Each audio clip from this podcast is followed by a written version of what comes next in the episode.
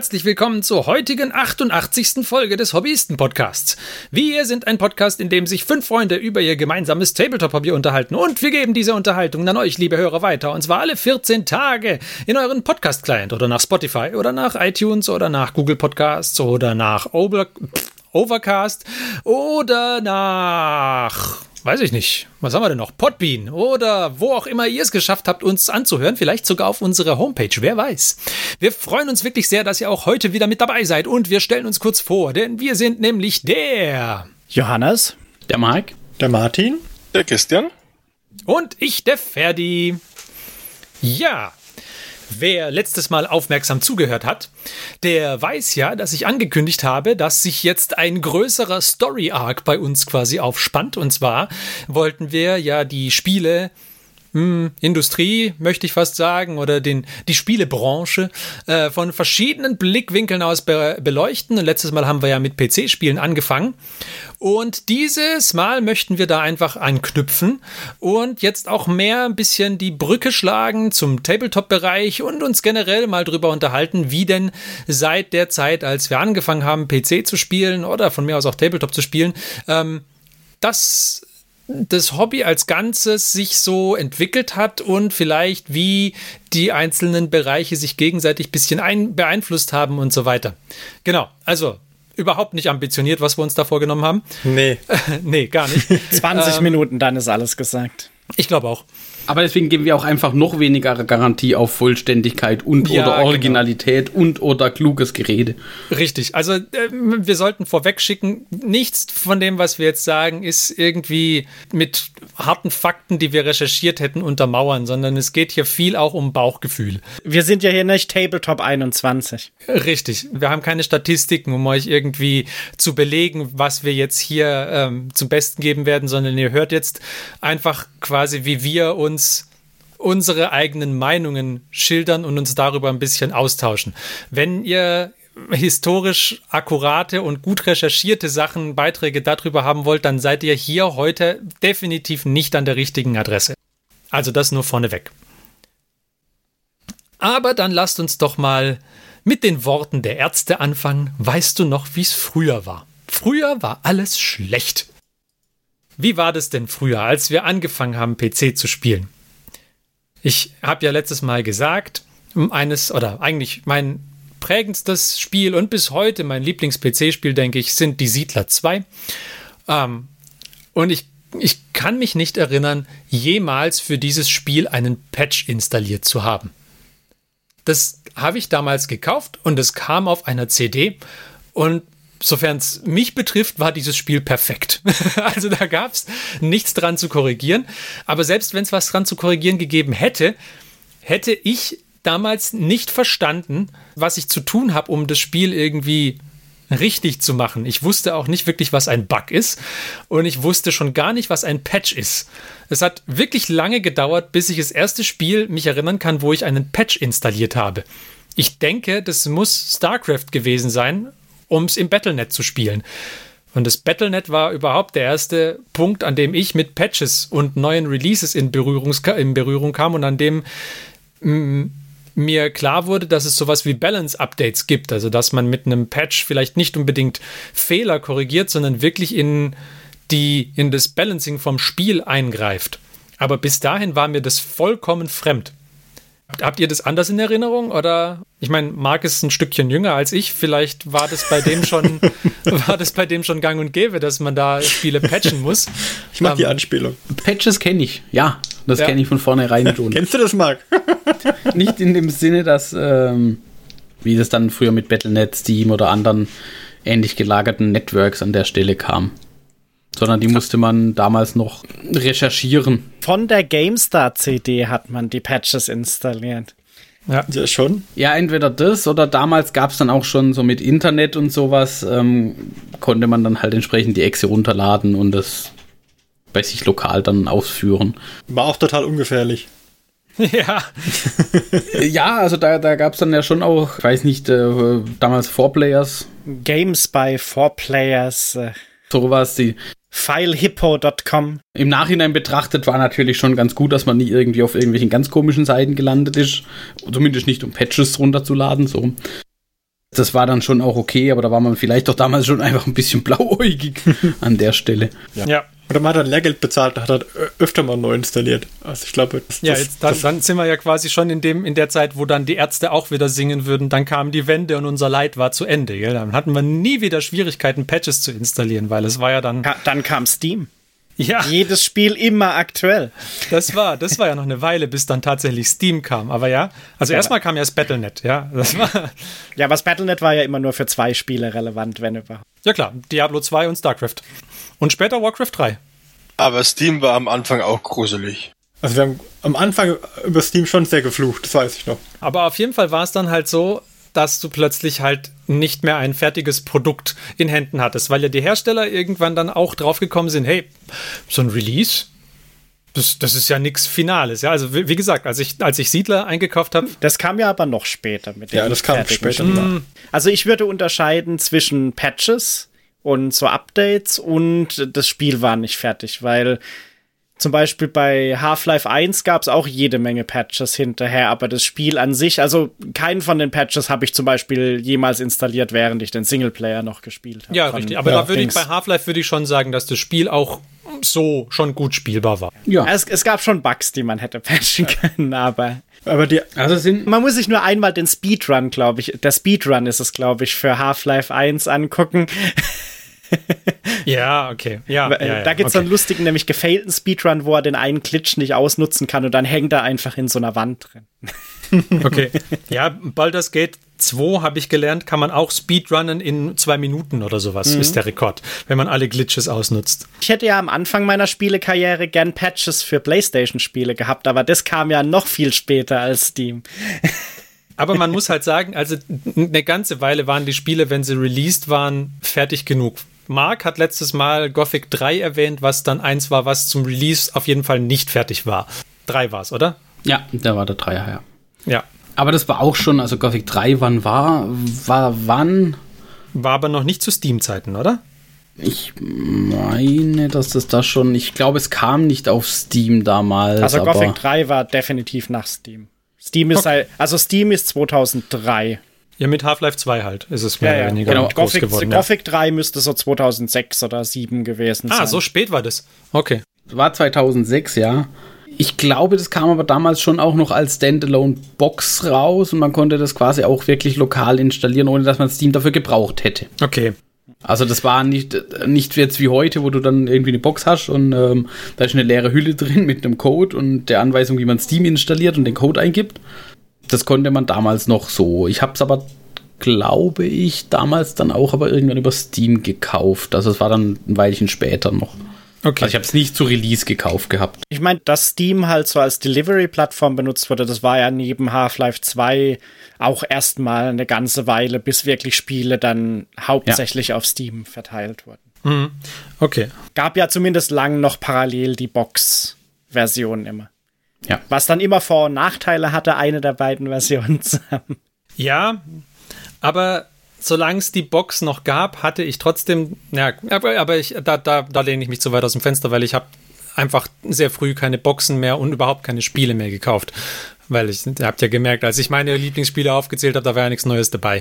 Also bei Age of Empires 2 The Conquerors gab es damals den, damals den Patch 1.0c, den ich von einer GameStar, äh, was ist, war wahrscheinlich CD, keine DVD, installiert habe. Also ohne diesen Patch hätte ich das Spiel, glaube ich, nicht so oft gespielt, weil da war ein, ein ganz wilder Bug drin bei den Spaniern und das waren die, die ich am liebsten gespielt habe. Okay, okay.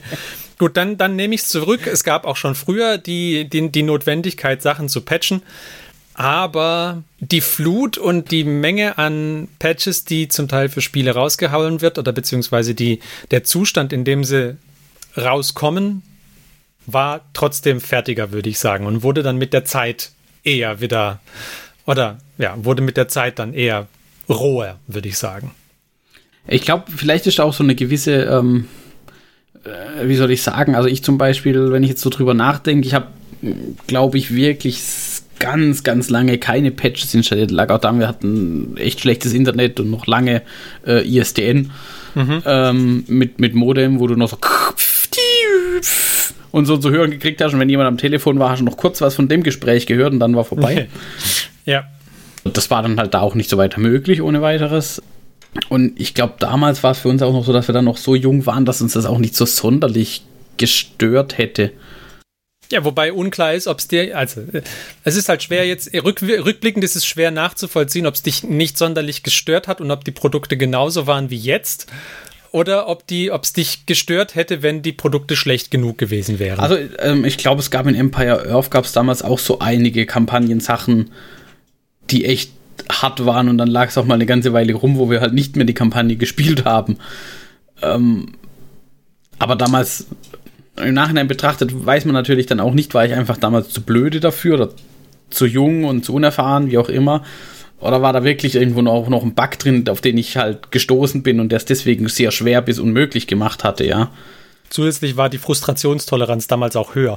Die Frustrationstoleranz war vielleicht damals auch höher und man hat dann rumprobiert und was halt auch gut sein kann, ist, dass ich damals, weil wir zu dem Zeitpunkt auch, auch mit einem älteren Rechner unterwegs waren, ähm, das waren halt auch nicht die neuesten Spiele. Mhm. Die waren meistens irgendwo von der Softwarepyramide, hieß es damals noch. Ja, die Softwarepyramide war super. Wo es die so schön gestapelt gab für einen Zehner, ja. Oder dann, ein bisschen später, gab es diese grünen Dinger, Green Pepper, genau, Green Pepper. Oh ja. Mhm. Oder die Gold Games. Ja, die Die Pyramide. Gold Games. Ja. Aber die Pyramide hatte schon höherwertige Sachen wie die, Die Green Pepper hatten teilweise. auch? Also Green Pepper war manchmal auch fragwürdig, was da dabei war. Aber da gab es zum Beispiel dann auch Bioshock von Green Pepper und sowas. Ich habe nie ganz verstanden, was so deren Konzept ist und wie dieses Green Pepper da reinpasst. Sind die Publisher, kaufen die Lizenzen, äh, pressen die irgendwo in Vietnam oder also ein bisschen merkwürdig vielleicht auch. Vielleicht äh, kann uns da auch jemand drüber aufklären, wie das Geschäftsmodell da war oder was auch immer. Ich, ich weiß nicht, ob es die noch gibt. Ich habe, glaube ich, schon länger keine von diesen grünen Hüllen mehr gesehen. Aber es kann halt auch sein, dass vielleicht damals dann schon im Laufe der Produktion von diesen Discs vielleicht ab und zu auch mal neuere Versionen dieser Discs gepresst wurden. Wenn man halt sechs Jahre nach Release von dem Spiel das Ding irgendwo auf der Pyramide kauft, dass da halt vielleicht auch schon eine neuere Version mit dem Installer von der DVD-CD mitkommt. Denn die, wenn man es original gleich gekauft hätte zu Release. Das kann ich mir halt auch vorstellen. Übrigens brandheiße News. Oh. Ähm, für 6,99 Euro könnte bei greenpepper.de dir der Bussimulator 18 gehören. Wahnsinn. Eieiei. Also es gibt sie offenbar noch. Okay, jetzt weiß ich, was mir in meinem Leben gefehlt hat. Du hast vorher mit dem Producer und Publisher und so weiter noch was Interessantes angesprochen. Da wollte ich nämlich eh noch hin. Und zwar haben wir ja jetzt gesehen, also mit dem, äh, mit dem Großwerden oder mit dem, hm, mit dem Steigen der Bandbreite beim Internet und mit der Verfügbarkeit hat sich halt vieles in, im Vertrieb von PC-Spielen geändert. Was sich aber auch geändert hat, ist generell das Gefüge aus den einzelnen, aus den einzelnen Leuten, die da irgendwie dran beteiligt sind. Weil PC-Spiele sind ja historisch irgendwie groß geworden aus kleinen Hobbyprojekten, die Leute nebenher gemacht haben und dann halt irgendwie vertrieben haben, wie es kam. Dann irgendwann haben sich plötzlich größere Firmen eingeschaltet oder gebildet oder wie auch immer, die angefangen haben, das irgendwie untereinander aufzuteilen. Also es gibt die Entwicklerstudios, dann gibt es irgendeinen Producer für das Spiel, dann gibt es irgendjemanden, der das published und so weiter. Und dann plötzlich würde ich, und das ist jetzt nicht anständig recherchiert, also es kann sein, dass ich Nein. mich hier, hier arg täusche, aber dann würde ich sagen, ist plötzlich halt die Entwicklung und, und der Vertrieb von PC-Spielen zur Chefsache geworden. Dann konntest du das als kleiner, unabhängiger Entwickler ja eigentlich kaum noch reißen, weil du nicht in der Lage dazu warst, die Spiele irgendwie vernünftig zu pressen und an die Läden zu bringen, die es dir dann vertrei vertreiben konnten und so weiter. Das, am Anfang hast du halt irgendwie auf ein paar Disketten gebrannt, äh, nicht gebrannt, auf ein paar Disketten kopiert und es im örtlichen Laden äh, gefragt, ob das jemand da ausstellen würde und gut war. Graue Vorzeit. Und dann ist daraus halt einfach sukzessive eine größere Industrie entstanden. Und dann plötzlich ging es aber für kleine Independent-Projekte nicht mehr so einfach, dass sie irgendwas kurz mal vertreiben konnten und damit Erfolg haben konnten. Und das wiederum ist dann ja aber wiedergekommen, als der Vertriebsweg Steam oder generell Internet da war und man dadurch einige Stellen umgehen konnte. Ja, Also dann brauchst du ja plötzlich keinen Producer mehr notwendigerweise und brauchst auch keinen Publisher, weil du es selber machen kannst. Das heißt, wenn du ein Entwickler bist, der der Meinung ist, er hat es genug drauf, dass er ein vollwertiges Spiel entwickelt, dann wirst du das auch irgendwie publishen können. Und das hat sich ja auch geändert. Und das ist was, wo ich gern mit euch auch drüber reden würde, weil das hat sich nämlich auch in anderen Bereichen dann plötzlich geändert. Mhm. Also, was ich glaube, dass da so ein Zwischenschritt noch fehlt. Ja. Ähm, also in den Anfängen waren ja wirklich die PC-Spiele so ein, zwei, drei Mann-Projekte, ja, Doom. Ja, Doom waren sie, glaube ich, schon zu viert, aber ja. Aber das, haben die auch so, so ein bisschen nebenher, die haben sich ja dann in der Hütte einmal eingeschlossen und das an einem Wochenende so, ne? Ja, wobei, also, bei, also ja, du hast recht, bei Doom ist es schon so weit gewesen, dass es halt Firmen waren, die das gemacht genau, haben. Genau, aber nichtsdestotrotz kam, kam das, glaube ich, damit auf, dass dann auch die Firmen da gesehen haben, naja, es gibt Geld zu verdienen. Ne? Das Oh ja, muss, genau. muss man ja auch realistisch betrachten. Auf der anderen Seite muss man es auch so sehen, viele Technologien kommen halt erst oder sind erst möglich, wenn da Geld reingesteckt wird. Und Geld reingesteckt wird halt nur, wenn es Geld zu verdienen gibt. Also welcher Indie-Developer hat denn die Möglichkeit, zwei Jahre lang eine Engine Ja, zu klar. entwickeln, ohne dass er Geld verdient? Das, also wir müssen es, also das ist, ich glaube auch, dass, dass da dieses Ding herkam, ja. ähm, weil sonst wäre das ja auch nie akzeptiert worden von den Richtig, Leuten. ja, das muss man klar. auch mal so sehen. Diese, diese Firmen, diese großen Firmen werden ja auch nie so richtig akzeptiert worden, wenn nicht am Anfang tatsächlich auch die Qualität gestimmt hätte Mhm. von diesen Spielen. Ähm, äh, ich nenne jetzt einfach mal Empire Earth als eins der mm, Spiele damals oder ähm, gab es ja auch noch andere, äh, Age of Empires genauso. Da- Da waren ja dann plötzlich auch, da war Microsoft mit involviert. Ja, oder die ganzen LucasArts Adventures hast du im Prinzip auch gewusst, dass wenn du eins kaufst, dann wirst du ein qualitativ hochwertiges Richtig. Adventure vor dir haben. Das, die, die schlechtesten sind immer noch gut von denen. Richtig, also das kam alles so ein bisschen rein und dann, ich glaube, es kam dann halt irgendwann der Punkt, an dem es dieser Kompromiss, den es damals, glaube ich, trotzdem immer noch gab zwischen den Leuten, die da echt dafür gebrannt haben für diese Spiele, auch innerhalb dieser Firmen, dass das halt irgendwann nicht mehr so war, diese Verteilung, sage ich jetzt einfach mal, und dass es dann wirklich nur noch in Richtung Geld verdienen geht. Und ab einem gewissen Punkt hat man das, glaube ich, gemerkt. Ja. Und ich glaube, das hat sich nicht mehr korrigiert. Ja, aber, aber du, Also ich möchte auch gar nicht Steam oder, oder generell den Vertriebsweg irgendwie kleinreden oder schlecht reden, weil der ist wichtig und der ist echt gut, vor allem weil sich dadurch auch andere Projekte irgendwie entwickeln konnten. Aber dieses, dass die Leute, die für das Produkt gebrannt haben, nicht diejenigen sind, die jetzt das Geld damit verdienen, beziehungsweise dass die es quasi aus der Hand gegeben haben, das ist nicht mehr korrigiert worden, finde ich. Das ist jetzt immer noch so. Also ich, wenn du siehst, wie sich Games Workshop als Beispiel, da ist es auch so, da sind noch die Leute, die Entwickler sind, würde ich behaupten, zum, zum großen Teil noch die Leute, die wirklich für das, für das Produkt brennen. Das sind aber nicht diejenigen, die das Geld damit verdienen. Dann nimmst du Dungeons and Dragons als Produkt. Wizards of the Coast, diejenigen, die, die das Geld damit verdienen, sind nicht diejenigen, die für dieses Produkt brennen. Die, die Entwickler davon vielleicht noch, aber ich behaupte, dass die jetzt nicht irgendwie total sich ein, eine goldene Nase damit verdienen, dass sie bei, bei Wizards irgendwie arbeiten. Die machen das, weil sie es machen wollen, aber sie kriegen nicht besonders groß was dafür, weil ihr Produkt so toll ist. Aber, aber du, du musst da, glaube ich, auch noch ein bisschen unterscheiden, weil, also wenn, wenn man jetzt halt mal x Jahre zurückgeht und da waren die 90er eigentlich schon, schon zu spät, finde ich. Weil da war es war es schon zu Mainstream. Genau, da war es schon vorbei. Es ist halt auch die Frage, wie groß dein Publikum ist. Ich meine, äh, ich, Ja. ich höre öfters mal Spieleveteranen-Podcast oder auch bei Stay Forever war das ja öfters mal Thema. Ich meine, in den 80ern, da gab's halt auch äh, realistisch gesehen zum Beispiel für vieles halt einfach keinen Markt. Da wurden ja teilweise die Dinger über diese Beilagen in Zeitschriften noch manchmal Genau. Verbreitet. Oder keine Ahnung, der Boris Schneider-Jone, den man da vielleicht kennt, der hat ja alleine irgendwelche deutschen Lokalisierungen von Spielen gemacht als Liebhaberversion, mehr oder weniger. Da halt offiziell unterstützt, aber ja. Mehr oder weniger komplett alleine.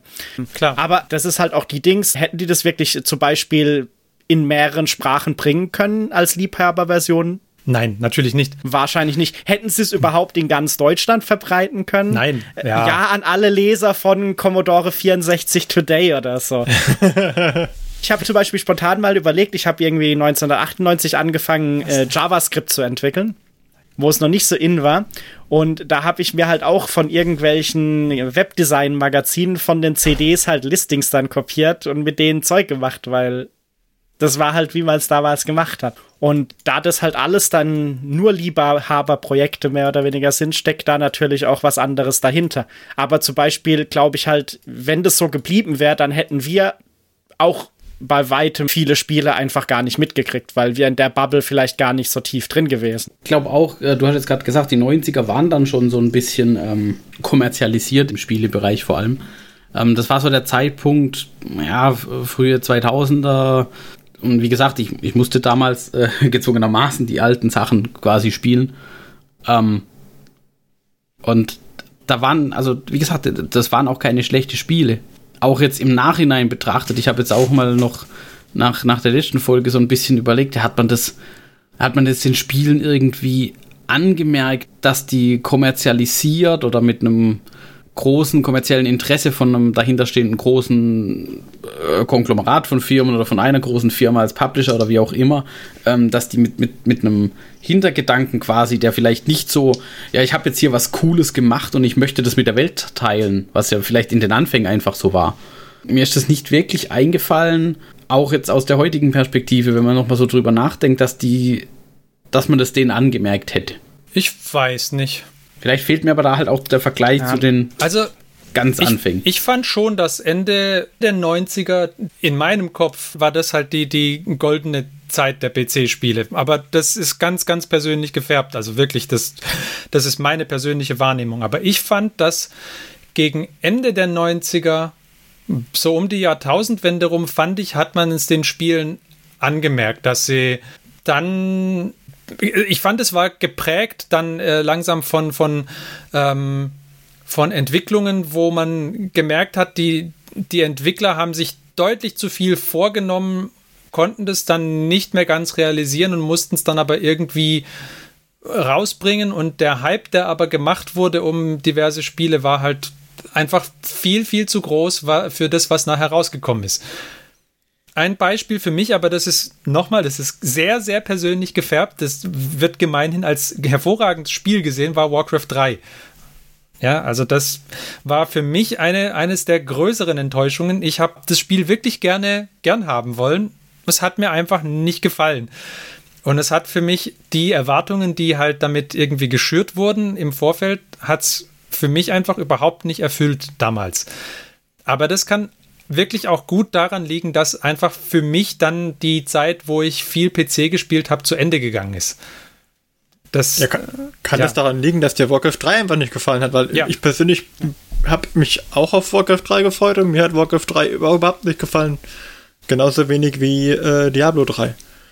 Diablo 3 habe ich schon gar nicht mehr gespielt dann. Ja, aber halt das war aber liegt nicht dran, dass das Spiel schlecht gewesen wäre. Es war einfach nicht mehr, es war halt einfach nicht mehr für mich. Ich glaube auch nicht, aber das ja. kann sein, dass es einfach nicht mehr für mich war. Für mich war es auch so, dass dann halt, ich weiß nicht, es, ich, ich fand, es war dann so ein, so ein Wettrennen auch, dass du halt auf jeden Fall ähm, verschiedene Features drin haben musstest und alles andere in den Schatten stellen wolltest und es war am Ende, fand ich, nicht, nicht stimmig und nicht ausgereift. Wie gesagt, das ist meine persönliche Wahrnehmung gewesen und das muss nicht so sein. Vielleicht ist das aber halt auch so ein Ding, was sich in der Industrie auch so ein wenig, ähm, weil ich meine, den immer gleichen Käse willst du ja auch nicht machen. Nee, natürlich Jetzt als, als Entwickler oder als Spieledesigner, wie auch immer, als entscheidende Person in diesem Bereich, gerade was in Richtung Spieleentwicklung geht. Jetzt mhm. nicht von Publisher-Seite aus, der sagt, äh, jetzt muss raus hier, sondern da willst du ja auch nicht immer das Gleiche machen und dann willst du was Neues probieren und ich, vielleicht war da auch so ein bisschen irgendwann der Zeitpunkt erreicht, wo man dann doch alles schon mal gesehen hat. Es ist der Fluch der Fortsetzung.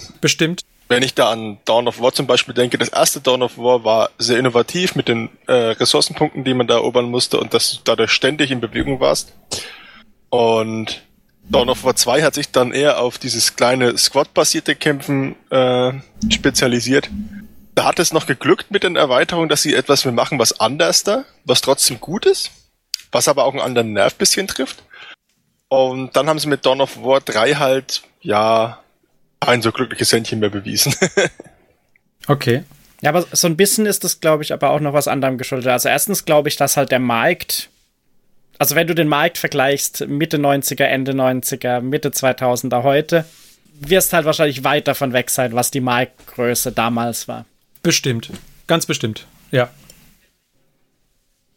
Und, und nicht, sorry, sorry, nicht nur bei PC-Spielen, sondern nee, ganz nee, also genau bei, vielen bei, bei, bei allem, was mit Spiele zu tun hat. Also sowohl bei Tabletop als auch bei PC-Spielen, als auch bei Brettspielen wirst du überall eine unglaubliche Vergrößerung ja. jetzt gegenüber den 90ern sehen. Und, und nicht nur bei PC-Spielen, auch bei Fernsehserien. Als ich studiert ja. habe, habe ich noch alle US-Serien die ersten zwei Folgen mindestens geguckt. Inzwischen könntest du das vergessen, die ersten zwei Folgen von jeder. Ja äh, Fernsehserie, die neu rauskommt in den USA, mal zu gucken, um zu gucken, ob es was für dich ist. Ja, sicherlich. Da war halt auch schon in äh, Mitte 90er oder Anfang 90er war auch schon viel Crap dabei, aber es war halt, der Anteil an echt guten Spielen war halt hoch, aber inzwischen ist halt der Anteil an Spielen allgemein so groß. Aber gef äh, so gefühlt sind halt, also erstens gehen viele Perlen, glaube ich, unter weil viele Spiele, die es schon seit Jahren gibt und die gut sind, entdecke ich auch manchmal plötzlich erst Jahre später. Mhm. Und viele Spiele sind halt auch einfach nicht gut. Das, und weil es all, allgemein mehr ist, gibt es halt auch viel Dings. Und äh, das, was der Christian vielleicht meinte mit dem Fluch der Fortsetzung, also ich meine, man muss sich nur EA Sports angucken. Ja. Oder allgemein Activision Blizzard mit äh, Call of Duty also die Innovation ist da auch lange weg. Ähm, was aber teilweise halt auch das ist, wenn du irgendwann halt mal diesen AAA-Status hat, den es halt bei sowas wie den Lucas Art Adventures gab es halt dieses Konzept noch gar nicht. Da war das vielleicht im Kino was, was es schon gab, aber halt noch nicht bei PC-Spielen. Mhm. Und dann ist es halt auch schwer, so eine Entscheidung zu treffen, was machst du jetzt? Weil natürlich äh, hast du ein gewisses Publikum erreicht. Also potenziell sogar ein größtes, weil ich glaube, Modern Warfare 1 2006 oder wann das rauskam, war ja damals mit einer Milliarde verkauften Einheiten. Ja, das war damals, das hat irgendwie alle Rekorde gesprengt. Alle Rekorde gesprengt. Und jetzt, jetzt hast du halt dieses Spiel und was machst du jetzt? Natürlich machst du ein Modern Warfare 2 und dann ist halt die Frage, okay, wie viel Prozent äh, von den Leuten, die da gespielt haben, äh, nehmen welches Folgekonzept an. Und deswegen landest du halt bei diesen Fortsetzungen halt fast immer bei dem, du machst mehr oder weniger das Gleiche immer wieder. Und halt, da habe ich nicht mal was dagegen, ehrlich gesagt. Nee. Aber halt in zu großer Frequenz, weil zum Beispiel bei Call of Duty war es irgendwann, jedes Jahr kam Neues mit diesen zwei Studios im Wechsel und man wusste immer genau, äh, dieses Jahr kommt äh, aktuelles äh, Zeitalter, nächstes Jahr kommt wieder Zweiter Weltkrieg. Aktuelles Zeitalter, Zweiter Weltkrieg. Und so ist es halt, glaube ich, fast äh, acht Jahre hin und her iteriert, mehr oder weniger.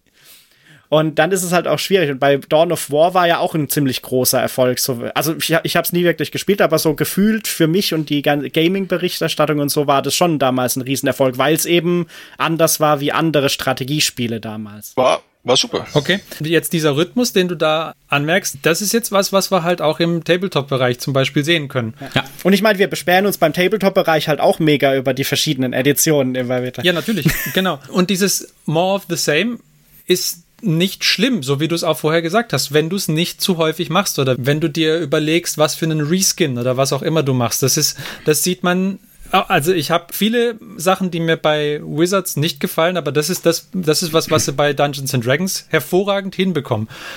Dass sie dich, sie, sie hauen einen Haufen Content raus, aber sie hauen keinen raus, den du notwendigerweise zum Spielen brauchst und sie hauen Content raus, den du gut auslassen kannst, ja. Dann bringen sie halt ein Campaign-Setting oder irgendein Abenteuermodul und wenn es nicht für dich, wenn es dir nicht gefällt, dann lässt es halt weg. Es, es bricht das Spiel nicht. Es geht in die Breite, aber nicht in die Tiefe. So, und ich mache mich jetzt beim Johannes unbeliebt. Skandalös. Und ich sag, ähm, als damals dann Activision Blizzard angekündigt hat, wir machen ein neues Call of Duty Modern Warfare. War 2019, glaube ich, also 2018 dann angekündigt. Da war ich wirklich begeistert und auch sehr heiß drauf. Ich war auch begeistert weil es lange Zeit, also sie sind ja dann irgendwann sind sie in die Zukunft abgedriftet und haben auch dieses äh, Dings gebrochen mit dem Wechsel Zweiter Weltkrieg und Dings. Ja, dann gab es Zukunft und Black Ops, glaube ich. Dann gab es nur noch Black Ops und Zukunft und Black Ops ist dann auch irgendwann in die Zukunft, dann gab es nur noch so Zukunftsshooter und die wurden immer abgefahren, weil sie auch immer, da hat man auch gemerkt, sie wollten immer irgendwie neue Gameplay-Elemente reinhauen. Ja, der Commander-Modus in Black Ops 2 oder Black Ops 3, ja, ja. Dann hast du so einen Grappling-Hook oder konntest du Wände entlang rennen, weiß ich. Also, war echt merkwürdig. Und dann hieß es, ja, Call of Duty wird da back to the roots und dann, das war dann irgendwo so ein bisschen dieser, es gibt glaube ich so einen goldenen Zeitabstand zwischen Iterationen, wo man Dinge auch, und ich glaube bei Call of Duty, da sind auch Dinge einfach aufgewärmt worden. Aber das war gut, weil ich habe damals, ich habe es dann installiert, ich mhm. bin in den Multiplayer rein und es hat sich halt angefühlt wie ein Call of Duty Nicht, nicht irgendwie das noch abgefahren, jenes einfach geradeaus und fertig. Aber jetzt mache ich mich bei dir unbeliebt. Call of Duty Modern Warfare ist halt dein Siedler 2. Ja, natürlich. Das, das, da da sage ich auch, ich sage auch nicht, dass ich da das objektiv betrachte an dieser Stelle. Ja. Aber ich glaube, der Ferdi würde zum Beispiel, wenn jetzt Siedler 2 neu aufgelegt werden würde. Das gibt's, glaube ich. Ja, Siedler 2 20th Anniversary oder so. Ja, da gibt's. Es gab einen Siedler 2, was man jetzt im Ubisoft Store kaufen kann. Das ist einfach das alte Spiel nochmal. Und ich habe es gekauft, ja. Für 1 Euro. Okay. Aber, Aber da gibt's doch ein Remaster, oder? Ja, genau, Remastered. Also ich glaube ein bisschen, dass er halt besser auf modernen Bildschirmen, glaube ich, aussieht. Genau, aber, aber auch das, also es, es gibt, wie gesagt, es gibt, glaube ich, so, so, so einen Zeitabstand, in dem man sowas dann auch wieder machen kann. Und wenn man es richtig macht, kommt es auch echt gut an. Ich habe mir damals dann, als ähm, von Baldur's Gate gab es auch mal diese Extended Editions, die ja dann auch so, so ein halber Remaster waren. Das waren die, die auch für Mobile, glaube ich, rauskamen. Die kamen auch für Mobile raus. Ich glaube, der Martin hat die gespielt und echt gut gefunden, gell? Ja, den ersten Teil habe ich am Tablet. Der war auch ziemlich gut, muss ich sagen. Es, war, es gibt ja diesen Emulator dazu, wo man die auch reinladen kann. Ähm, da fand ich die wirklich aufs Tablet angepassten Varianten, die waren dann, glaube ich, auch für 5 mit 15 Euro relativ hoch bepreist für eine App, aber ich fand es sehr schön. Es hat mir Spaß gemacht, das am, am großen Tablet zu spielen. Und weil ich dann auch irgendwie mal normal irgendwie eine halbe, dreiviertel Stunde vorm Einschlafen das noch machen konnte und nicht irgendwie am Rechner äh, gesessen war. Das, das war ganz, ganz nett. Das, dafür habe ich es gern gemacht, genommen. Um, ähm, ist jetzt nicht optimal dafür, das gebe ich zu. Vielleicht war ich auch hier so ein Baldur's Gate Opfer, weil ich habe mir das damals für den PC gekauft bei einem Sale mhm. und ich habe es mir tatsächlich für das iPad auch nochmal gekauft. Mhm beide jeweils die remastered. Und das funktioniert da auch gut. Da war es jetzt, also tatsächlich bei Baldur's Gate ist noch viel stärker remastered worden. Also die sind noch viel näher am Original als jetzt zum Beispiel beim Call of Duty, weil da haben sie auch viel, ich meine, da waren zehn Jahre Spieleentwicklung und UI-Design und weiß ich was alles dazwischen, wie das HUD aus, also, ne? Ja. Aber das sind trotzdem so die Sachen, wo man sagt, naja, jedes Jahr würde ich es nicht kaufen. Aber alle zehn Jahre. weil nur weil es jetzt Call of Duty ähm, 2022 heißt oder dann ne, irgendwas anderes. Aber ja, wie soll ich sagen? Ich glaube, der ist vermutlich auch subjektiv und für jede Person irgendwie anders. Es gibt aber immer so einen Zeitrahmen und ich glaube, je mehr man das Spiel mag, umso kürzer wird er, aber bis zu einer gewissen Mindestlänge. Mhm. Glaube ich. Und er muss halt Elemente haben, die einem gut gefallen haben, mehr oder weniger. Ja, genau, also man, man muss das Original gemocht, man muss das Original gemocht haben. Das war für mich zum Beispiel bei dem Modern Warfare, weil Modern Warfare 1 bis 3 waren halt so von, sag ich mal jetzt, äh, nicht Multiplayer-Shootern meine Lieblingsshooter wahrscheinlich, die ich bis jetzt gespielt habe. Der Dreier schon nicht mehr so, aber der hat noch, war noch okay. Okay, aber um uns ein wenig zurück auf die Spur zu führen, ich hatte ein bisschen über die Indie-Projekte gesprochen und dass die eben erst möglich geworden sind durch Vertriebsplattformen, wie wir sie im Internet halt haben. Und das ist ja auch was, was sich auf die, auf andere Spielebereiche durchgeschlagen hat. Wir haben zum einen Kickstarter als Plattform, irgendwie, die sich ganz hervorragend für irgendwelche Indie-Projekte eignet. Wir haben äh, für äh, Rollenspiel-Content Drive-Thru-RPG zum Beispiel, wo du auch wunderbar als kleiner, unabhängiger mh, mm, Autor, Entwickler sehr schönen Content für den Rollenspielbereich anbieten kannst. Das gleiche gibt es auch für Tabletop-Games. Oh, Wargames Vault oder wie das Ding heißt. Ist aber lange nicht so, äh, so populär wie Drive-Thru, glaube ich. Ähm, aber ist lustig, mit einem Drive-Thru-RPG-Account kannst du die Wargames Vault genauso benutzen. Das ist, äh, ja, nur ganz am Rande. Ähm, und das ist natürlich was, was dann auf andere Bereiche irgendwie auch durchgeschlagen hat. Ich weiß nicht, ob Steam zuerst da war und gezeigt hat, dass es so Indie-Projekte da jetzt geben kann und dass man das an anderen Stellen auch machen kann. Was, was da zuerst da war oder ob das alles sich gleichzeitig entwickelt hat, das mag ich nicht, äh, mag ich nicht bewerten. Aber auf jeden Fall sieht man das jetzt halt, dass es in ganz unterschiedlichen Bereichen sowas gibt. Und das wiederum, also so viel man über die großen Publisher meckert und über die mh, mm, Profitorientierung von den, von den Releases an der Stelle. So viel coole kleine Projekte gibt es halt natürlich da im Indie-Sektor jetzt plötzlich. Also zum Beispiel das, was wir kürzlich beim Rollenspielen gespielt hatten, ähm, das äh, Gene Funk. Das ist ja ein, ein Mini-Projekt gewesen. Das hättest du vermutlich nicht publishen können, als äh, wenn du wirklich einen Verleger dafür hättest suchen wollen und ähm, dann, dann halt guckst, dass du das irgendwie über normale, über den normalen ähm, lokalen Spieleladen irgendwie an den Mann bringst, dann hättest du das Projekt wahrscheinlich nicht machen können. Mhm. Aber über Drive-Thru-RPG und Kickstarter geht es natürlich. Dann, dann machst du halt einen Kickstarter dafür und dann siehst du, ah, okay, gut, ich habe einen Markt dafür. Wunderbar, dann mache ich das. Und dann kann ich es nachher noch über Drive-Thru vermarkten und mache da noch ein schönes Geschäftchen nebenbei. Und das ist halt cool für Leute, die das irgendwie nebenher machen und die vielleicht auch einfach bloß ein einzelnes Projekt in der Richtung machen wollen. Weil der, der Typ, der das gemacht hatte, der ist meines Wissens irgendwie, hm, weiß nicht, der hat das gemacht während seiner Promotion im Chemiebereich irgendwo oder sowas. Ich weiß nicht, ob er jemals noch ein, also er hat ja dann auch noch ein Kampagnenbuch irgendwie gemacht. Ähm, seither, glaube ich, da hat, hat er keinen weiteren Rollenspiel-Content entwickelt. Ich weiß nicht, ob er das nochmal machen wird oder nicht. Aber das ist natürlich für den eine wunderbare Plattform gewesen. Und solche Sachen kommen dann jetzt, äh, sieht man jetzt halt vermehrt auch, die man, die vorher irgendwie nicht möglich gewesen wären. Da gibt es noch, gibt's noch weitere Be äh, Beispiele, wo du halt so nischigen Content irgendwie anbieten kannst, den du halt vorher nicht anbieten hättest können.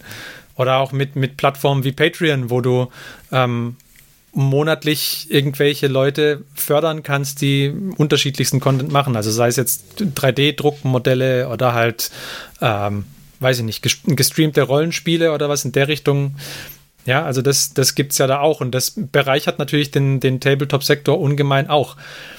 Was ich mich aber heute gefragt habe, ist, inwiefern diese Content-Flut, die man von, äh, also zunächst mal, du hast sowieso eine Content-Flut, weil es halt unglaublich viele Leute gibt, die genau das machen. Ja, du hast, du kannst mittlerweile du, du nicht einfach äh, jeden 3D-Miniaturen Anbieter auf Patreon unterstützen oder auf Kickstarter unterstützen, weil es viel zu viele gibt. Ja, du wirst du arm dabei. Kannst du nicht machen. Außerdem hast du, kannst du gar nicht so viele Festplatten kaufen, dass du dir das ganze Zeugs irgendwo hinspeichern kannst. ja, das ist auch ein Problem. Wenn du das Geld hättest. ja, das mal zum einen. Aber zum anderen ist es natürlich so, durch diese ganz vielen Indie-Projekte haben, glaube ich, auch die oder sehen auch die größeren Anbieter mehr die Notwendigkeit, jetzt möglichst viel Content rauszuhauen, damit sie ihre Leute nicht an irgendwelche Indie-Anbieter verlieren. Also dann, ihre Kunden meine ich, nicht ihre, nicht ihre Entwickler. Und das habe ich mich gefragt, inwiefern das zusammenhängt. Glaubt, glaubt ihr, dass größere Firmen sich da deswegen irgendwie gedrängt fühlen, möglichst viel Content zu produzieren, damit nicht irgendjemand aus dem Indie-Sektor ihnen die Kunden, die Kunden wegfischt? Oder glaubt ihr, das ist nicht so der Fall? Glaube ich eigentlich eher nicht. Also, sagen wir mal so, bei vielen Sachen hat man dann eher glaube ich, in den letzten Jahren gesehen, dass dann entweder vor oder nach Release dann halt die Leute einfach eingekauft wurden, glaube ich, die bestimmte Sachen gemacht haben, solange es jetzt nicht irgendwie äh, um so Copyright-Geschichten geht. So hat zum Beispiel Microsoft ja bei Age of Empires 2 auch irgendwann das Team, das diese ganzen Fan-Mods gemacht hat, eingekauft und das ist dann das, was mehr oder weniger in so Age of Empires HD und Age of Empires Definitive reingeschlossen ist. Hm, okay, ja. Die waren erst so ein Fan-Team und sind inzwischen halt dann eine Subsidiary von Microsoft Games oder wie, wie auch immer die die Hauptveranstaltung da heißt. Ja, Wizards hat Spelltable gekauft zum Beispiel, damit du online. Genau, die haben Spelltable gekauft. Ähm, die haben jetzt mittlerweile auch D&D äh, Beyond gekauft. Was ja vorher aber auch schon einer größeren Dings, das hat ja vorher irgendwie, uh, wie heißen die? Ich weiß nicht, denen, denen noch Fandom, also Fandom, glaube ich, und vorher noch Curse, glaube ich, Curse Media oder so. Ja. Also das war, das war auch kein Indie-Ding. Auch da davor hat es doch jemand anderem gehört. Dann hat's Curse gemacht und jetzt hat's wieder Wizards. Ist ganz komisch, den Weg, den das genommen hatte. Ja, aber auf der anderen Seite. Also, es, es sind halt so die typischen Aufkäufer. Aber was du übrigens gerade beschrieben hast, find, was ich noch sagen wollte, bei deinem, wie, wie das heutzutage funktioniert, ist halt mehr oder weniger, weil es halt jetzt das Internet gibt. Ja. weil ich, ich habe übrigens geguckt, also TriView RPG gibt's äh, seit 2001, also sogar wohl seit äh, vor Steam. Hm, okay, gut, das, das wusste ich halt nicht. Ich kannte das damals nicht. Bis 2004, also ich, ich erinnere mich noch RPG Now, falls äh, euch das was sagt. Das gab's auch mal. Und seit 2004 gibt's auch Drive-Thru-RPG und irgendwie sieben andere Marken hat er, glaube ich, noch. Zum Beispiel die Wargames Vault und äh, Drive-Thru Comics oder sowas gibt's Ja, und dann gibt's ja auch noch die DM-Skill, die mit Wizards so ein bisschen vertratet ist, was ja aber auch auf der gleichen Plattform, glaube ich, läuft wie äh, Drive-Thru-RPG und so. Ach so, ja gut, wenn es bloß um die Plattform geht, dann auf in Deutschland zum Beispiel Ulysses-Spiele und Pegasus-Spiele benutzen auch die gleiche Plattform. Also ja. wenn du einen Drive-Thru-Account hast, kannst du auch bei Ulysses einkaufen und auch bei Pegasus einkaufen. Genau, und, und das gleiche wie da für RPG benutze ich zum Beispiel gerne für äh, technische Bücher, da gibt es LeanPub, also da kannst du, glaube ich, theoretisch auch anfangen, aber ich glaube, es wird hauptsächlich für technische Bücher benutzt. Das ist auch so Selbstvermarktung und es war ja damals auch eins von den neuen Neuerungen, als Kindle rauskam, dass du halt bei Kindle auch Bücher selber veröffentlichen konntest ohne Publisher. Hm. Ja. Äh, viel Crap dabei, aber tatsächlich auch ein paar brauchbare Sachen. Oh, ich habe auch mal ein paar gelesen, die mir eigentlich gut gefallen hatten, die dann aber später auch dann von irgendwelchen Publishern geschnappt wurden und, seit, und dann da halt vertrieben wurden. Ja, aber das, das sind interessante Vertriebswege, die sich dann natürlich auch aufgetan haben dadurch, aber das trägt halt alles dazu bei, dass du diese Content-Flut hast. Und das ist halt eines der größeren Probleme, finde ich, zurzeit. Ja, aber ganz ehrlich, wenn ich, ich vergleiche das jetzt mal mit dem, wenn wir jetzt sagen, okay, hey, wir haben jetzt drei Abenteuer D&D gemacht und jetzt machen wir mal ein Abenteuer Jinfang oder ein Abenteuer mit was anderem, was irgendein Indie-Developer gemacht hat. Dann, dann hören wir ja nicht auf, deswegen D&D zu spielen. Genauso beim Tabletop ja auch, wenn jetzt irgendwie ähm, wir spielen sehr gerne 40k, also im Sinne von wir, wir sammeln und, und spielen das gerne einmal im Jahr, aber ähm, es hält uns nicht davon ab, auch mal äh, Indie-Sachen auszuprobieren. Das ist richtig. Also ich glaube, man kämpft zwar, konkurriert zwar um das Budget, aber ich glaube, das ist nichts Schlechtes an der Stelle. Nee. Und das belebt auch das Geschäft, glaube ich sogar, weil ich dann eher damit plane, dass ich sage, okay, ich möchte dieses das, das möchte ich mitnehmen. Das wähle ich schon sehr selektiv aus und sage, was weiß ich, wenn sie jetzt irgendwie einen super tollen neuen Space Marine bringen und ich sage, okay, der gefällt mir richtig gut, den will ich auf jeden Fall haben. Aber der ganze andere Zeug, das brauche ich nicht. Dann nehme ich das mit. Und, und so ähnlich ist es bei Spieleherstellern auch, wenn ich jetzt äh, bei, bei PC-Spielen auch, ähm, da sage ich auch, okay, ich brauche jetzt nicht das so und so viele Call of Duty oder Battlefield. Ich spiele auch sehr gerne noch Battlefield 1942. Das habe ich schon und das gefällt mir immer noch gut. Aber wenn jetzt irgendwie ein, ein Battlefield-Klon rauskommt, der mir sehr gut gefällt, dann äh, schlage ich da trotzdem zu. Also zum Beispiel, ähm, als die Diablo-Entwickler den Blizzard verlassen haben und Torchlight gemacht haben. Und dann gesagt haben, okay, da, da ist jetzt Torchlight und das fühlt sich an wie ein bisschen wie Diablo und, das, und ich fand es ziemlich gut, muss ich sagen, das Torchlight. Dann habe ich mir gesagt, okay, ich gebe für dieses kleine Spiel ähm, eher Geld aus, als für nochmal irgendwie ein Diablo, wenn es denn, denn schon in der Zeit, in dem Zeitraum verfügbar gewesen wäre. Dann hätte ich mir das schon überlegt, ob ich lieber zu Diablo oder zu Torchlight greife. Von daher finde ich, ist dann das Geschäft belebt, dass dann, wenn es denn ein Konkurrenzprodukt gibt, das zumindest dann noch besser sein muss oder irgendwas mich besser packen muss. Hm. Das würde die Qualität eher anheben als absenken. Das glaube ich nicht. Nicht in dem Sinne, dass man sagt, man muss es unbedingt auf den Markt werfen, dass ein Konkurrent da ist, sondern dass man halt an der Stelle einfach besser, was irgendwas, was die einen schlecht machen, besser machen muss. Ja. Das, glaube ich, ist der Qualitätspunkt. Aber du bringst halt so viele Produkte raus, die alle genau das versuchen, dass du im Endeffekt halt keines rausbringst, was die Sachen tatsächlich dann alle besser macht. Das ist halt das, was irgendwie nicht passiert. Ja, ich sehe es halt als evolutionären Prozess. Da ist ja der erste Schritt auch nicht immer der erfolgreiche. Ja. Also. Ich meine, das Problem ist immer, wer, kla wer klaut dann mal vielleicht die Teile so zusammen, dass es halt was Neues gibt. Weil ich meine, es gibt, wird ja viel gegen die Wand geworfen, mehr oder weniger. Aber irgendwer muss halt auch, so wie damals jemand gefunden hat, dass halt sowas wie Diablo gut funktionieren kann. So muss halt erstmal jemand wieder genug Sachen so zusammenmischen, bis es halt funktioniert. Weil ja. Weil es gibt halt in jedem Genre dann immer erstmal Klone. Das war ja, keine Ahnung, als äh, Formel 1 in den 90ern so beliebt war, gab es ja 70.000 Formel 1 Simulationen. ja. Und jeder Rennfahrer gefühlt hat seinen Namen an drei verschiedene Hersteller verkauft, die dann im Namen von dem Rennfahrer irgendwelche Spiele verkauft haben. Oder so. Hi, I'm Shepard and this is my favorite shop on the station. Genau, und äh, es kommt halt immer drauf an, wer halt mal so eine Idee hat, sich das zu mixen und potenziell auch vielleicht, wer halt das richtige Setting findet mhm. für sowas. Weil äh, das, was der Mike vorhin gemeint hat, also für mich funktionieren zum Beispiel Shooter in so super abgehobenen Space-Szenarien, wie sie da, oder äh, Future-Szenarien, wie sie irgendwann bei Call of Duty oder so gemacht haben, die funktionieren für mich einfach nicht mehr so gut für das Core, äh, für das Core-Gameplay, was ich halt von einem Shooter erwarte zum Beispiel. Ich glaube auch, dass das aber auch einfach so, so ein bisschen Evolution evolutionärer Prozess ist und wir sind auch, erleben da vielleicht jetzt auch in den nächsten Jahren wieder so ein bisschen den absteigenden Asch der Großen. Wenn man sich jetzt mal anguckt, Activision Blizzard, die sind auch nicht mehr das, was sie mal waren. Die, die verlieren, die haben in den letzten Jahren und verlieren jetzt, glaube ich, auch weiterhin erstens Kunden und Fans. Die Frage ist, Interessiert Sie das oder können Sie in anderen Märkten auch kompensieren? Also da, da kommen ja auch, da erschließen sich auch ganz andere Märkte noch für die. Also da muss man ja aus einer, aus einer betriebswirtschaftlichen Sicht sehen. Ähm, also ich würde sie das vielleicht auch an manchen Stellen nicht jucken, aber äh, was der Martin jetzt auch gesagt hat, die verlieren ja auch die kreativen Köpfe hinter manchen ihrer langjährigen Projekte, die den ähm, ihr, ihr Standing eingebracht haben. Muss man auch mal so sehen. Und ähm, das kriegt man ja auch mit, äh, dass sie die verloren haben und dementsprechend das dann auch ähm, dass die was Neues machen. Unabhängig von Spieleplattformen oder was auch immer.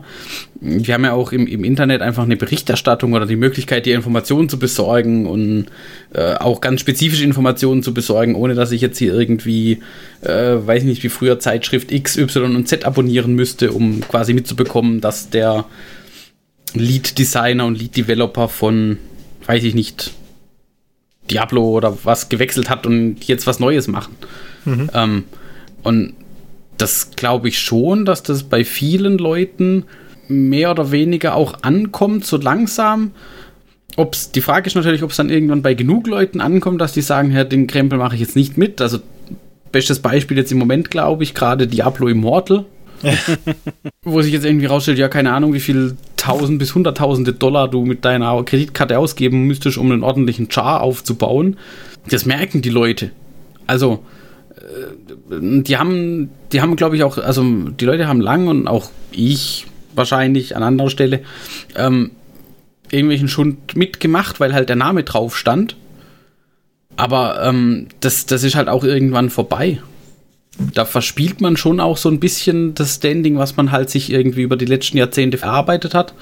Nur muss man es halt auch so betrachten, sind wir noch die Zielgruppe oder ist das noch die Zielgruppe, die Leute, die mit diesem Standing überhaupt was anfangen können? Oder liegt die Zielgruppe nicht mittlerweile schon in ganz anderen Märkten, wo das halt nicht wirklich juckt? Ich glaube, da muss ich jetzt ganz arg unterscheiden, bei welchen Produkten. Ich würde sagen, bei, bei den Tabletop-Produkten, äh, bei Brettspielen, bei, äh, weiß nicht, Magic the Gathering, bei Dungeons and Dragons sind wir ganz krass die Zielgruppe.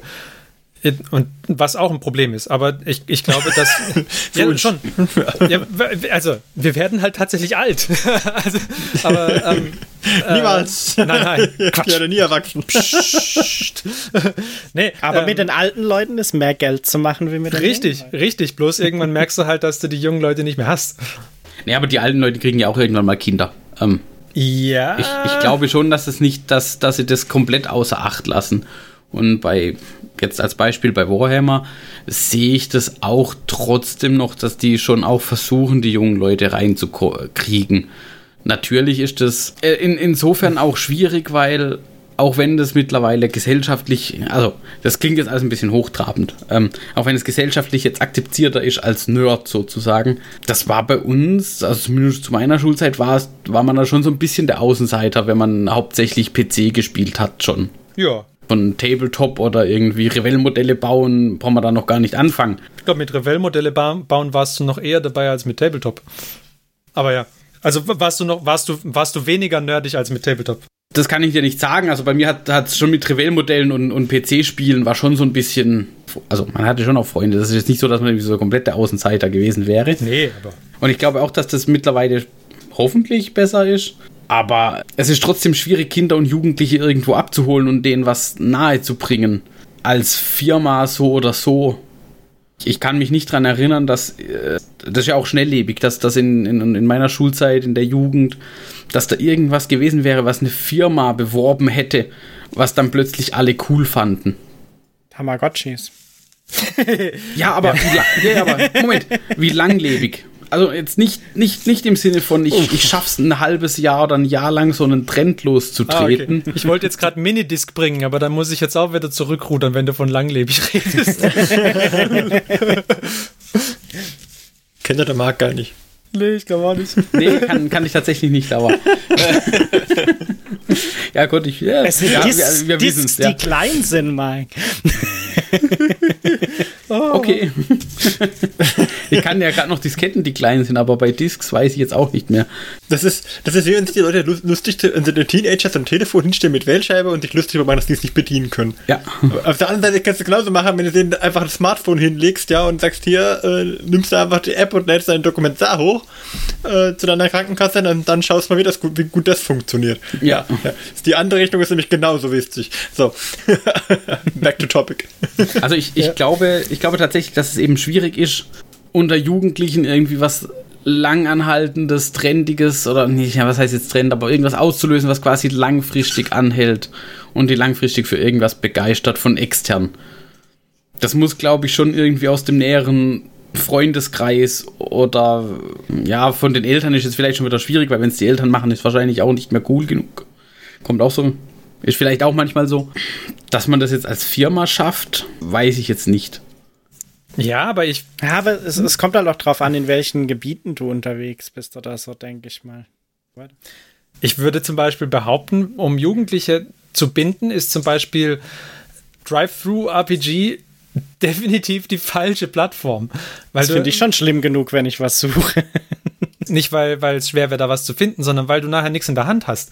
Ich meine, für mich ist es vollkommen okay, Geld für ein PDF auszugeben. Ja, ich lese es auf dem Tablet und ich weiß dann, wofür ich das Geld ausgegeben habe. Als Jugendlicher hätte ich es total scheiße gefunden. Ja gut, aber du kannst ja auch die Paperback on Demand da kaufen. Also genau, geht ja bei Drive-Thru-RPG. Ja. ja, ja, okay. Aber dann, wenn du Paperback on Demand kaufst, dann ist Drive-Thru-RPG schon gar nicht mehr so cool, weil es halt echt teuer wird, das Paperback on Demand in Deutschland zu kaufen. Und das geht inzwischen, glaube ich, seit sie da was umgestellt haben. Okay. Side Note. Aber ich glaube trotzdem, dass als, als Jugendliche bist du doch in so einer immateriellen Welt mittlerweile aufgewachsen. Wenn du zockst, ja, du ja. kennst nur Steam. Steam, GOG, Origin, wie sie alle heißen. Das heißt, du kaufst deine, deine Spiele kaufst digital. Bücher, Amazon hat ja wahrscheinlich auch jeder und sei es nur bei den Eltern, sprich, dann wird auf Kindle gelesen, Musik haben, hat man Spotify, Netflix, Amazon, Prime. Also ich meine, so lächerlich war Martins Wählscheibenanalogie auch nicht. Äh, früher war äh, die Wählscheibe, aber halt, wenn du in ein iPad hinhältst, kann jeder, jeder Jüngere ohne Probleme wahrscheinlich sich durch alle iPad-Menüs oder allgemein Tablet-Menüs swipen, äh, wo vielleicht jetzt äh, unsere Eltern Problem haben oder so. Und mit, mit Moody's Kreditkarte den nächsten 100 Level den Candy Crush freikaufen. es ist halt einfach anders und ich denke, dass Computerspiele einen Trend vormachen, wo Tabletop von profitieren könnte, wenn sie die richtigen Schlüsse ziehen. Das so ein bisschen aus der Geschichte lernen. Nicht die gleichen Fehler machen, aber die gleichen richtigen Entscheidungen treffen. Und was wären denn deiner Meinung nach die Fehler? Was wir angesprochen hatten, war ja, dass sie immer meinten, sie mussten irgendwas verändern. Also eine Innovation reinbringen, die vielleicht nicht nötig ist. An der falschen Stelle Innovation machen. Also wie jetzt irgendwie, keine Ahnung, fliegende Hovercrafts einführen. Mir fällt jetzt kein super gutes Beispiel an. Ich habe jetzt gar nicht irgendwelche Shooter, wo sich da Effekte durchgesetzt haben, wie, keine Ahnung, man muss an Wänden rennen können, zum Beispiel. So. Das ist, da wird wenn äh, die Anfang der 2000er als jeder Shooter Max Payne Bullet Time kopieren muss. Ja, genau, sowas. Also jeder, das muss nicht so, so genauso, wenn jetzt irgendeiner sagt, äh, wir brauchen unbedingt keine Schablonen mehr in, in Tabletop. So, Schablonenwaffen sind so 90s. Deswegen werden jetzt alle Schablonenwaffen abgeschafft und es gibt keine Schablonenwaffen mehr, es wird nur noch gewürfelt. Das kann eine gute Innovation sein oder auch eine schlechte.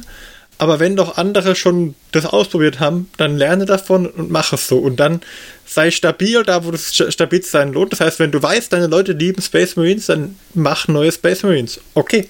Die Leute werden sich beschweren, dass es schon wieder ein Space Marine ist. Aber okay, es ist ein neues Space Marine. Aber mach nicht oder bring was für die bestehenden Rassen, aber mach nicht nochmal eine neue, wenn du schon genügend Rassen hast. Das wäre so dieses an der richtigen Stelle Innovation zeigen und halt dauerhafte Pflege ist wichtiger als immer wieder neu auflegen. Ist meiner Meinung. Also jetzt, dass man an dem Regelsystem nachpflegt, ist, finde ich, wichtiger und das auch günstig bereitstellt. Ähm, gegen, gegenüber, ja, okay, da kommt jetzt eine neue Edition nach einem Dreivierteljahr. Aber ich so. Oder ähm, da kommt jetzt nach einem Jahr die nächste Edition im Sinne von, äh, ich habe lange Zeit NHL 98 gespielt und habe mir nie eins der Nachfolger gekauft, weil die haben für mich nicht irgendwas gebracht, was ich für mein Empfinden, ich bin mir sicher, es gab Neuerungen, die die Profis total gut fanden, aber für mich hat NHL 98 immer gereicht, immer wenn ich die Demos von anderen gespielt habe, dachte ich mir, okay, es hat sich außer grafisch nicht viel getan. ich habe es dann aber auch irgendwann gelassen. Also ich weiß es nicht, vielleicht entweder von 2010 oder so oder 2015. Ja, das, es, das, es, kam das, sehr spät, die Neuerung, die ist wirklich besser gemacht. Ja, aber äh, weißt du, was ich meine? Die, die, Änderungen sind so minimal zwischen den Haupteditionen, dass sich das nicht lohnt, dann lieber eine kleinen, ein Update zu fahren und das regelmäßig ähm, nachzubessern in einem Errata als oder in einem Patch, als äh, dann eine neue Edition zu machen. Und das sind halt, du musst diese Sachen identifizieren und dann musst du sie umsetzen. Und da, glaube ich, geht man einfach den Weg, dass jeder aktuell innovativ sein möchte und man nicht einfach sagen kann, okay, guck mal, die haben es so gemacht und sind damit auf die Nase gefallen, das machen wir nicht. Ja, ich glaube, das, das ist so ein bisschen das. Ähm, ich, ich würde sagen, Innovation muss aber auch die Möglichkeit haben, auszuprobieren. Weil ich kann ja nicht sagen, diese Innovation wird funktionieren, diese Innovation wird nicht funktionieren. Das, das, das weiß man ja vorher nicht. Nee, das weiß man nicht. Aber man, man kann, glaube ich, das, was du gesagt hast, man kann, glaube ich, ganz gut rausfinden, was funktioniert nicht. Und daraus vielleicht tatsächlich so die, die eigenen Lehren ziehen und, und zu sagen, naja, in der Form funktioniert es nicht. Man kann es ja dann in einer abgewandelten Form schon auch ruhig nochmal ein bisschen anders probieren, wenn man davon überzeugt ist. Aber ähm, man muss halt damit rechnen, dass es nicht funktioniert. Aber ich glaube eher, dass die Zielgrößen einfach andere sind, weil die Zielgrößen bei Computerspielen waren früher, also waren, sind jetzt, ähm, hey, wir müssen so und so viele Millionen Exemplare verkaufen. Das ist nicht nur bei, nicht nur bei Computerspielen. Ich bin ja, mir sicher, dass das bei, was das bei Tabletop-Spielen, bei ja, ja, genau. aber, aber Quellenbüchern für Rollenspiele oder sonst was, das ist genau die gleiche Zielgröße. Ja, also die, die, das ist die Zielgröße, aber früher war halt bei den ganzen Entwicklern, die, also nicht bei allen, aber bei vielen Entwicklern die, die Zielgröße, hey, wir wollen ein cooles Spiel machen. Und das verkauft sich dann gut. Das war Secondary Goal, dass es sich richtig gut verkauft. Das glaube ich auch nicht. Ich glaube, das Primary Goal war schon, dass du ein gutes Spiel machst, damit es sich richtig gut verkauft, weil du ja davon leben willst. Ja, also aber das ist schon, der, der Überlebensinstinkt war da, glaube ich, schon auch da. ja, ja, der Überlebensinstinkt, aber nicht dieser, okay, ähm, wie kriege ich möglichst viel Geld dabei raus? Die Ziele waren kleiner, also im Sinne von, okay, ich, ich muss davon eine Million Exemplare verkaufen oder ich muss davon fünf Millionen Exemplare verkaufen.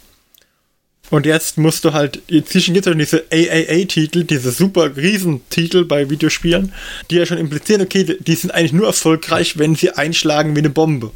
Ja. Andernfalls sind sie echt nicht als erfolgreich zu werten, weil sie auch unglaublich teuer sind. Ja. Und da ist doch die Frage, muss es denn unbedingt so ein, ein AAA-Titel sein an der Stelle? Und das ist dieses, diese große Edition, dieses große, immer den, den großen Wurf machen und der muss dann bombastisch einschlagen. Und ich glaube, dass er mit kleinen Iterationen wesentlich besser fahren würde. Aber gut, das wird sich dann auch zeigen. Also, also ich hatte es auch an einer anderen Stelle schon mal angesprochen, das ist ja auch so ein bisschen der Gegenentwurf, den es ja auch zum Glück auch in der PC-Spielewelt schon auch gibt und den ich mir für die Tabletop-Welt zum Beispiel auch wünschen würde. Gibt es vielleicht auch von anderen Herstellern als von Games Workshop, weiß ich nicht. Korrigiert mich da auch gerne. Ähm, dieses Games as a Service, dieser Games as a Service-Gedanke nach dem Motto, hey, wir haben hier dieses Basisspiel und der fährt die Sprache jetzt vorhin von StarCraft, wo man ganz lange Balance-Updates rausgehauen hat. Ja, da ist wahrscheinlich Age of Empires noch das bessere Beispiel. Oder, oder Age of, ja, Wurst, aber es gibt jetzt zum Beispiel, ähm, ich glaube, Rainbow Six Siege war das jetzt, wo das auch lange so war. Mhm. Du hast halt das, das Grundspiel hast du mal gekauft und danach konntest du lange, lange spielen. Du konntest alles quasi auch im Spiel freispielen, manchmal schon brutal langsam, weil sie schon versucht haben, dir ihren Season Pass oder was auch immer anzudrehen. Aber du konntest trotzdem spielen. Und jetzt kommt nach weiß ich wie vielen Jahren, kommt jetzt dann, glaube ich, mal ein Nachfolger, aber selbst der ist dann nicht so ganz erfolgreich wie jetzt das Original, weil es halt da, da haben sie sich vielleicht dann auch selber ein bisschen das Wasser abgegraben. weil Spiel funktioniert ja noch, ist ja noch alles gebalanced, alles gepatcht, wird ja regelmäßig geupdatet, ja. Ähm, und da bist du halt auch wieder äh, bei, beim Tabletop, da entfällt dann vielleicht auch tatsächlich die, ähm, der Zwang, eine neue Edition zu machen oder bei, bei Dungeons, äh, Dungeons Dragons als anderes Beispiel. Wie lange ging es jetzt bis zur sechsten Edition, die jetzt dann kommen soll? Ja, potenziell kommt die nächstes Jahr und das wären dann zehn Jahre, glaube ich. Also ah. zehn Jahre lang und, und dazwischen kamen ja immer Updates und das war genau das, was du ja gesagt hast, Ferdi. Ich habe die Wahl, kaufe ich mir diesen DLC sozusagen für, für Dungeons Dragons oder auch nicht? Ja ich kann ja trotzdem meinen Spaß haben. Es können ja auch Leute mir tatsächlich, ich weiß jetzt nicht, wie es da lizenztechnisch ist, aber in der Theorie können ja auch andere Leute auf Basis dieser Regelsets sich Abenteuer überlegen oder Items oder was auch immer und die zur Verfügung stellen. Ja. Sei es nun legal oder auch nicht, wie auch immer. Aber es ist halt, also ich mache den Vergleich sehr gern aber man muss auch zugeben, er hegt halt ein bisschen, weil, weil du bei dem Rollenspiel die, deutlich leichter die Möglichkeit hast, Content anzubieten, der den Rest vom Spiel unangetastet lässt. Ja, also ich kann eine Kampagne, ein Kampagnenmodul kann ich halt ohne Probleme anbieten. Geht immer. Ja, und es ändert nichts und wenn ich lustig bin, dann bringe ich noch drei, drei neue Klassen, die da irgendwie reinpassen. Glaube ich, also wenn du jetzt irgendwie eine Klasse magst und die ist mega overpowered und du kannst da dann richtig krassen, was weiß ich, mega Nekromanten bauen. Ja. Ja, aber auch da, da, da fängt es ja dann wieder an mit House Ruling, dass du sagst, hey, in meiner Kampagne gibt es diese Klasse nicht. Ja. Selbst wenn der Spieler, der jetzt da gern mitmachen würde, der hat das Buch und sagt, ich würde gern die und die Klasse spielen. Und dann kannst du ja auch sagen, nee, mag ich nicht. Ähm also ich, ich glaube, D&D ist halt ein gutes Beispiel für Produktpflege, aber auch aus dem Grund heraus, wie D&D funktioniert. Also weil du bist ja bei D&D, wenn du jetzt nicht in dieser Adventurers League oder so irgendwie aktiv bist, ja. dann bist du da ja rein technisch viel, viel, viel, viel weniger an irgendwelche konkreten Sachen gebunden oder allgemein bei RPGs jetzt wie bei PC-Spielen oder auch bei Tabletop-Spielen oder bei Brettspielen. Weil ich meine, bei, äh, ihr wisst, wie wir unsere D&D-Runden oder die Starfinder-Runde oder so gemacht haben. Wir spielen sowieso das meiste davon nicht 100% regelgetreu, nicht mal zu den Regeln, die wir verwenden, um es zu spielen, mehr oder weniger. Ja. Also ob das im Tabletop anders wäre. ja, ja, aber aber ihr wisst, was ich meine. Also ich ja. meine, bei D&D könntest du auch theoretisch fast alle Regeln weglassen und es wäre immer noch eine mehr oder weniger tolle Experience, die wahrscheinlich dabei rauskommen würde, weil du es aus anderen Gründen spielst. Ja. Also zumindest glaube ich, wir spielen es nicht aus des Würfelrollens Willen, sage ich jetzt. Es ist zwar lustig, aber wir spielen es halt, äh, um so ein bisschen eine Geschichte-Story zu machen und weil halt lustige Sachen passieren und man lustige Sachen machen kann mit den Charakteren. Ja, aber bei einem Spiel, das man halt spielt, um das Spiel zu spielen, da ist es halt was anderes, weil da bist du halt ein bisschen mehr gezwungen, auch vielleicht aktuell zu bleiben. Wenn du jetzt nicht sagst, mir reicht jetzt diese Age of Sigma zweite Edition und ich spiele jetzt einfach mit meinen, gegen den Martin, der auch die zweite Edition hat und der eh der einzigste ist, gegen den ich spiele, spielen wir halt die nächsten Jahre sowieso einfach diese zweite Edition. Ja. Ich glaube, das Balancing ist schwieriger einfach, weil die Komplexität nochmal eine andere ist. Ja, klar, und du kannst Aber auch da hindert dich ja niemand dran, Sachen Haus zu regeln und zu sagen, ja, dann spielen wir halt die Edition und ähm, du willst jetzt mal hier die und die, äh, ähm, also diese und diese, nicht die und die, sondern ähm, äh, Sonderregel oder Sondermission ausprobieren aus irgendeiner Season. Ähm, Veröffentlichung von Warhammer zum Beispiel kann man ja auch also ich glaube, dass das nicht so schlimm ist, in Anführungszeichen, wie man sich das, wie auch ich das wahrscheinlich gesehen habe in, in, in der Vergangenheit. Zumindest nicht für uns als Casual Kompetitivspieler. Also kompetitiv sage ich jetzt in dem Falle, weil wir ja schon auch ein Matchplay eher spielen als nur Open. Also wir achten auf gleiche Listengröße, hm, mhm, okay. ähm, ähnliche Verteilung. Ihr wisst, was ich meine. Also ein reines Open Play wäre ja auch, ich könnte mit 500 Punkten gegen Johannes 1000 Punkte und dann kriege ich halt ein paar Command Points mehr oder so, irgendwas. Ob das dann spaßiger, kann vielleicht auch spaßig sein, aber wir schauen ja schon, wir sagen, okay, wir spielen 1500 Punkte und wir haben natürlich von Open Play diese Mission gezogen, aber wir gucken ja trotzdem, dass es irgendwie sowas mit Objectives ist. Und ich glaube, wir haben auch bis jetzt jedes Mal diese komischen Special Effects weggelassen. Mit diesem, man, wo es dann sowas gibt, man kann sich nicht weiter bewegen als und. Oder oh, Martin und ich haben so Zeugs, glaube ich, immer mal wieder reingenommen. Man kann nicht weiter schießen als oder so. Gut, wobei das gilt ja tatsächlich auch für beide. Vielleicht dann auch da auch wieder nicht ganz unbalanced, aber äh, trotzdem ist es halt auch so, dass es, da kann man sich auch so ein bisschen einfrieren. Aber ich glaube, es ist, bei Warhammer halt schwieriger, als es bei bei D&D zum Beispiel ist. Wegen der Aktualität, äh, es gibt ja Systeme, die ja stark auf App auch setzen. Also gerade was halt jetzt die Regeln oder Einheitenkarten angeht. Jetzt War Machine Hordes oder auch Game of Thrones zum Beispiel. Da finde ich es halt bei Game of Thrones zum Beispiel ziemlich heftig, dass ähm, wir das letztens drüber hatten, dass auch aktuelle Boxen einfach schon mit veralteten Karten ausgeliefert werden, weil sie die dann festgestellt haben, oh, das ist doch nicht so gut und dann haben sie es geändert und äh, Du musst immer, wenn du aktuelle Karten haben willst, immer die App benutzen. Ja, dann sind wir wieder da, wo wir angefangen haben. Da, als ich Siedler 2 gekauft habe, war das Release halt das Release. Ja. Das, was du gekauft hast, hast du gehabt und das musste okay sein. Mhm. Ist mit, mitgefangen, mitgehangen. Wenn ja. in der Papierwählscheibe für das Rätsel ein Fehler drin war, hast du halt Oh ja. Aber da ist es halt auch so, ähm, willst du dahin zurück? Nein. Und da haben wir es auch davon gehabt. Ich meine, ein großer Teil von uns ist in der Softwareentwicklung tätig. Bei einem hinreich komplexen System treten die Fehler von alleine auf. Und ehrlich gesagt, bei diesen App-supporteten Sachen sehe ich tatsächlich sogar fast ein größeres Problem wie bei allen anderen Sachen-Updates.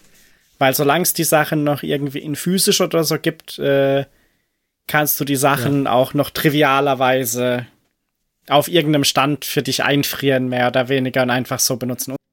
Es kann dir halt auch keiner mehr wegnehmen. Ganz genau. Uns kann dir auch keiner mehr wegnehmen. Aber wenn es jetzt nur noch in den Apps drin ist, zum Beispiel, keine Ahnung, was war dieses Brettspiel, was wir da vor Jahren mal am Fernseher gespielt haben mit der App Ferdi? Ah, das war das XCOM-Spiel. Das XCOM-Spiel zum Beispiel. Mhm. Wie lange wird diese XCOM-App zum Beispiel noch auf aktuellen Smartphones und Tablets mit Android laufen? Ja, jedes Mal, also, wenn ich ein neues Telefon habe, lade ich sie mir runter, damit ich sie schon mal habe. Ja, weil, weil, weil, das Problem da ist ja tatsächlich das Spiel, du könntest es wahrscheinlich schon noch irgendwie spielen, aber. Nee, nee, nee. Das ist, das ist an die App gebunden. Also. Es war halt schon hart drauf ausgelegt mit der Dings. Wahrscheinlich könnte man sich irgendwie lustige Sachen überlegen, es vielleicht ohne App zu spielen, aber es wäre halt wahrscheinlich so holprig, dass es keinen Spaß mehr macht. Ja. Und das sehe ich halt auch, wenn, wenn jetzt zum Beispiel die Neuerungen dann in den Apps drin sind, ist natürlich auch die Frage, ähm, äh, weil da hängt es dann auch wieder davon ab, wie groß die Community ist, ob sich jemand drum kümmert, vielleicht die Sachen so zu preserven, dass man die doch noch benutzen könnte und wird er dann gleich von dem Hersteller irgendwie in Grund und Boden geklagt, weil das ist ja bei so Sachen dann eher noch das Problem. Weil selbst wenn sie es ja selber nicht mehr supporten, ist ja dann die Lawsuit trotzdem nicht weit entfernt, wenn jemand das probiert irgendwie noch beizubehalten oder so, dass die Leute es noch spielen können. Mhm. Da ist vielleicht auch noch mal was drüber zu sagen. Vielleicht, vielleicht machen wir noch mal eine Folge drüber, in der wir uns überlegen, was wir eigentlich glauben, wie ein, ein gutes System funktionieren könnte. Also wie, wie stelle ich Regeln zur Verfügung? Wie halte ich sie aktuell? Wie viel und wie oft bringe ich neuen Content? Auf, auf welchem Vertriebsweg? Wie schaffe ich es als Unternehmen trotzdem noch Geld damit, Geld damit zu verdienen? Und wie schaffe ich es, dass alle fünf Hobbyisten glücklich sind? alle fünf? Du wirst niemals alle fünf. Mach viereinhalb. Ja, okay. Also ich finde es auch gut, dass wir nur 20 Minuten über das. Ja, ja. also jeder. Ja, wenn man so auf anderthalb bis zweifache Geschwindigkeit stellt. Oder zweieinhalbfache vielleicht. Ah ne, jeder 20 Minuten. Ist doch toll. Achso. Dann, wir überlegen uns äh, die nächsten paar Wochen, ob uns genug Gedanken dafür kommen, ob, ob wir Ideen haben, wie das vielleicht besser funktionieren könnte und tauschen vielleicht beim nächsten Mal noch Ideen drüber aus. Ich verspreche es aber nicht. Vielleicht fällt uns auch einfach nicht genug ein. Dann lassen wir es. Oder wir reden über Tabletop wieder mal. So Oder wir, ja, vielleicht reden also, wir auch mal wieder über Tabletop. Das haben wir schon. Vielleicht haben wir auch mal gespielt wieder irgendwann. Huh. Oh, jetzt, jetzt kommt ja die Urlaubszeit. Ich glaube, da spielen wir nicht. Achso, ich dachte gerade, wenn Urlaubszeit ist. Ja, wenn die Leute halt nicht da sind. Ach so. oh. Wir gucken mal. Wir gucken mal. Okay, aber ich würde sagen, dann sind wir vielleicht für heute wieder beim Schlusspunkt angelangt. Wir danken euch, liebe Hörer, dass ihr auch heute wieder mit dabei wart, auch wenn wir heute wieder nicht so viel über Tabletop gesprochen haben oder nicht, nicht ausschließlich, sagen wir es mal so. Und ähm, wir hören uns, wenn ihr möchtet, in 14 Tagen wieder. Bis dahin sagen wir viel Spaß beim Hobby, viel Spaß bei was auch immer ihr gerade tut. Wir waren der Johannes, der Mike, der Martin, der Christian und ich, der Ferdi. Tschüss. Tschüss. Tschüss.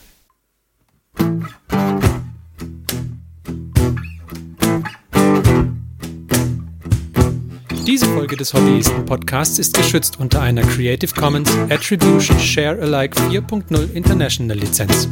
Wenn ihr die Hobbyisten kontaktieren möchtet, besucht uns auf Twitter unter twitter.com slash diehobbyisten, besucht uns auf Facebook unter facebook.com slash diehobbyisten oder schreibt uns eine E-Mail an info at diehobbyisten.net. All diese Informationen findet ihr auch auf unserer Homepage unter www.diehobbyisten.net.